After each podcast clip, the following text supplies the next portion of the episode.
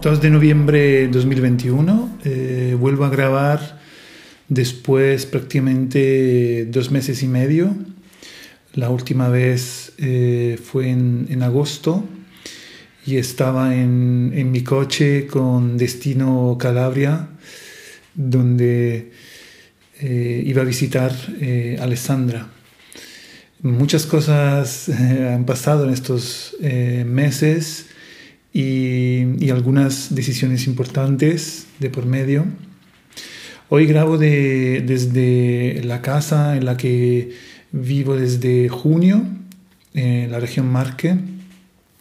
Te recuerdo aquí al lado de, eh, de la villa que estamos intentando como devolver a la comunidad local. Al final también de este capítulo te contaré un poco más sobre la situación. Y en principio este es el, último mes eh, en el que me quedaré aquí en, esta casa, que es la planta baja de la casa donde vive eh, Francesco con su familia. Y voy directo a la, decisión importante, ¿no? la, más importante, que es que eh, mi, mi, objetivo era quedarme aquí seis meses hasta final de año, pero realmente tomé la decisión de quedarme en Italia. Esta es una decisión em, muy importante, muy curiosa, inesperada en cierta medida, porque aunque te parezca raro, porque sé, que sabes que soy italiano y, entonces eh, lo normal es volver a un poco, ¿no? creo en general al país de origen, no es tan, no es tan raro y sobre todo teniendo en cuenta que eh, iba a estar aquí seis meses, no, no sería del todo ¿no? Eh, raro la decisión de quedarme. En realidad, eh, para mí lo es y, y, no, estaba, no estaba realmente en mis planes. no sabía realmente qué pasaría después de los seis meses, pero era muy, no lo veía tan probable el hecho de, de quedarme. Entonces, bueno, he decidido quedarme en Italia y quedarme en, en Marque. Básicamente eh, me quiero quedar em, como en esta región donde estoy ahora, que me ha costado mucho. Em, y mm, quiero quedarme como a una más o menos media hora de, de la villa, una media, media hora en, en coche. Así que estoy buscando eh, piso para alquilar en esta en esta zona. ¿no? Y esta es una gran decisión eh, y bromeando cuando lo cuento a mis amigos y, a mi madre, a mis hermanos, eh, me doy cuenta que mm, una de las claves de, de, cómo están evolucionando las cosas tiene que ver un poco también con eh, la compra del coche, ¿no? del que te hablé justamente la última vez que grabé en, agosto. me está cambiando muchas dinámicas y, estoy convencido que, ah, claro, la decisión de, quedarme aquí en Marque claramente también es posible gracias a, ello, ¿no? Pero bueno, mm, quizá luego, si me queda tiempo, profundizo un poco más sobre, sobre eso. Pero lo importante es he decidido quedarme y te quiero contar por qué es extraño, porque mm, es cierto que yo realmente dejé Italia eh, prácticamente casi hace 20 años. Eh, entonces ahora con 42 es em, impresionante para mí volver, eh, porque en realidad toda la, claramente la, la época adulta la he vivido en, fuera de Italia, ¿no? Y muchas veces tengo que reconocer que he tenido ciertas eh, fricciones un poco con, con, la cultura italiana y siempre cuento que, que una de las em, de los motores que me ha hecho volver a apreciar un poco la cultura italiana fue después de mi estancia en, en Inglaterra. Eh, pero esto no quería decir que volvería a Italia, ¿no? Otra clave de todo esto es el, COVID y... Eh, o la COVID, ya, ya empiezo a equivocarme entre los dos idiomas, eh, español e italiano.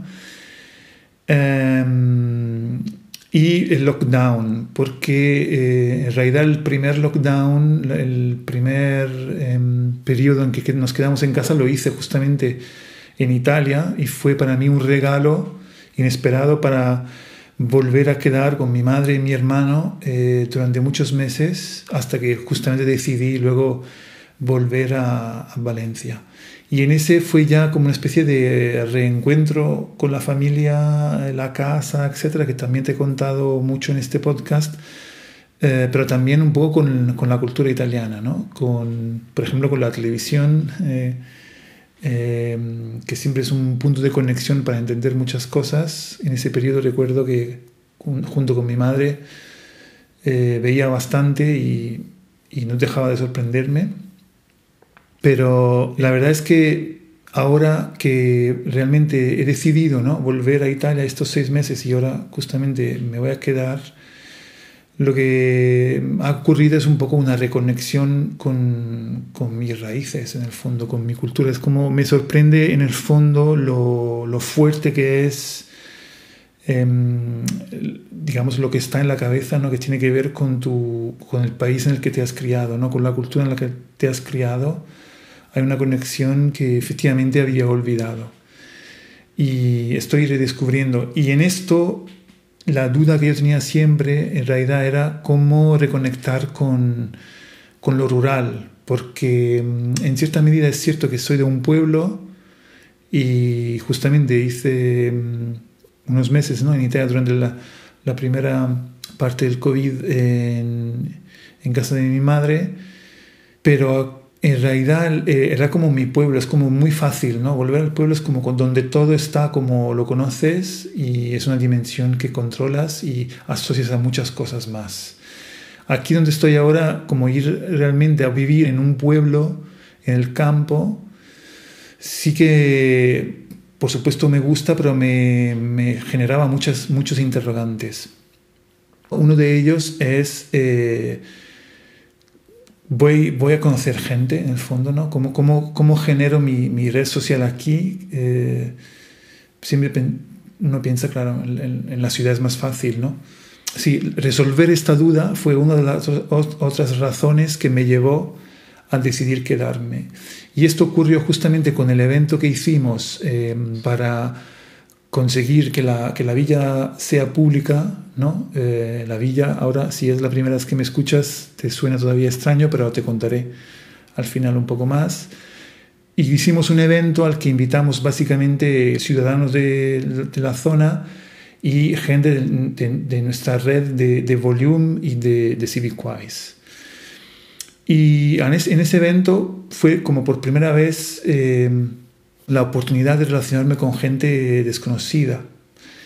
Y de hecho, aquí entra el otro enganche, ahí fue la primera vez que, que conocí, por ejemplo, a Alessandra. ¿no?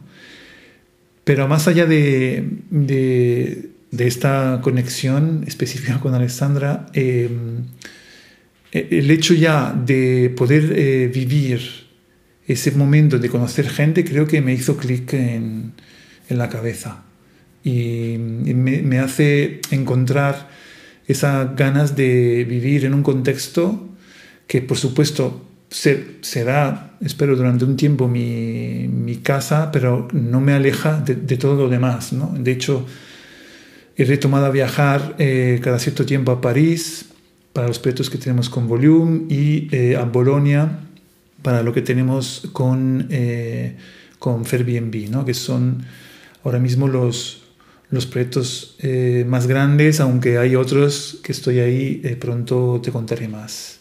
Estoy ahí trabajando un poquito en los proyectos, pequeña paréntesis, lo interesante es que todos están muy conectados, cada vez más conectados entre ellos y eso me gusta mucho, ¿no? Creo que lo comentaba también en otro capítulo. Entonces te decía, esta es otra razón, por supuesto, claramente la, la, aquí ya lo has entendido un poco, ¿no? La conexión con Alessandra me, me anima mucho. Eh, la última vez te hablaba de mi viaje para ir a visitarla sin saber muy bien qué ocurriría y realmente aquí estoy, ¿no? Pues ha empezado una relación, eh, estoy muy contento, muchas cosas eh, por descubrir y, y seguramente es como otro elemento que que me conecta aquí con, con Italia. Debo decir que es, em, es además la primera vez que em, tengo una relación con, con una chica italiana. es curioso. Nada, pues otro anécdota, otra, otro dato que te dejo ahí. Em, entonces, bueno, las cosas que te quería contar sobre lo más personal eran esas, que me voy a quedar en Italia, que ha empezado esta relación, eh, que me voy a buscar una casa eh, para alquilar. Eh, justo hoy fui a ver una, estoy esperando a ver si me dan respuesta mañana. y lo último que te quería comentar, un poco un update sobre lo que está ocurriendo en la villa. ¿no? la villa, te recuerdo, es justamente este conjunto de, edificios, de, de, un jardín súper importante Em, histórico eh, que se encuentra en esta zona, en Potenza Picena, eh, que eh, digamos es de época renacentista, barroca, y que em, se encontraba en una situación un poco curiosa porque estaba en la venta por quiebra, ¿no? en subasta, y mm, gracias a Francesco, que empezó todo un proceso, se armó, digamos, un conjunto de gente eh, Francesco em, empujó justamente para montar una asociación de la que también formó parte y, además con Volume, que también está apoyando una serie de eh, acciones para conseguir que la villa em, tenga un futuro mucho más conectado con las comunidades locales y, digamos, en general, como que sea un, cada vez más entendible como un bien común, ¿no? no simplemente un espacio que realmente sea privado comprado por una empresa o algún, alguna persona que luego lo utilice para hacer o un hotel o su propia casa, etc. ¿no? Y la verdad que la, la, primera batalla que podemos decir que hemos ganado es que hemos conseguido que la villa sea pública. Nosotros, te contaba antes, eh, lanzamos un evento en julio eh, para llamar la atención sobre esta situación. Eh, conseguimos activar muchísimo la, opinión pública. Se creó, por ejemplo, un grupo en Facebook en el que se sumaron enseguida unas 500 personas. Eh, montamos eh, eventos más pequeños y además este, eventos más grandes, proponiendo como visiones que eh, volvieran a dar a esta, a esta villa la importancia que tiene, digamos, desde el pasado, el presente y el, futuro y existía un riesgo muy grande de que la comprara porque en la venta se vendía a un precio muy bajo la comprara alguna empresa y la transformara en, un, un, hotel o incluso la, la, comprara para especular, ¿no? para venderla dentro de unos años más cara. ¿no? Y de hecho eso parecía que estaba ocurriendo porque al final la compró una agencia anónima de Roma.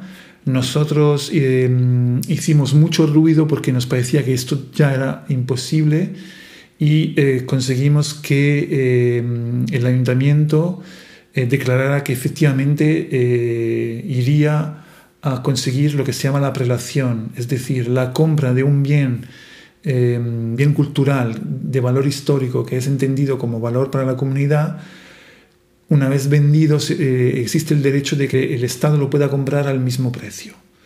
Y ahí empezó un proceso que eh, empezó digamos, a poner en diálogo el ayuntamiento con la región para que la región pusiera el dinero y el ayuntamiento moviera un poco los hilos para activar este proceso. Y allí llegó además la intervención final del Estado que eh, declaró que el, Ministerio de Bienes Culturales que la va a comprar.